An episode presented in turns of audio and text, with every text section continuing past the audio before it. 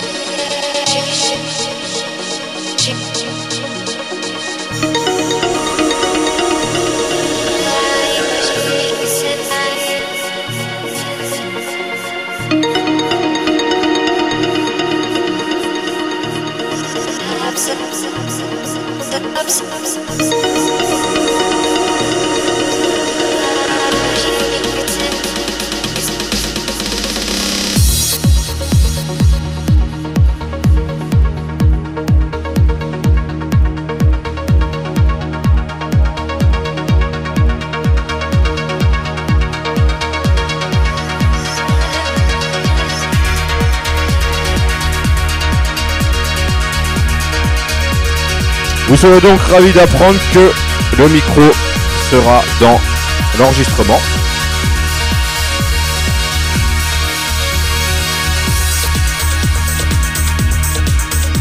Heureusement qu'il est là quand même.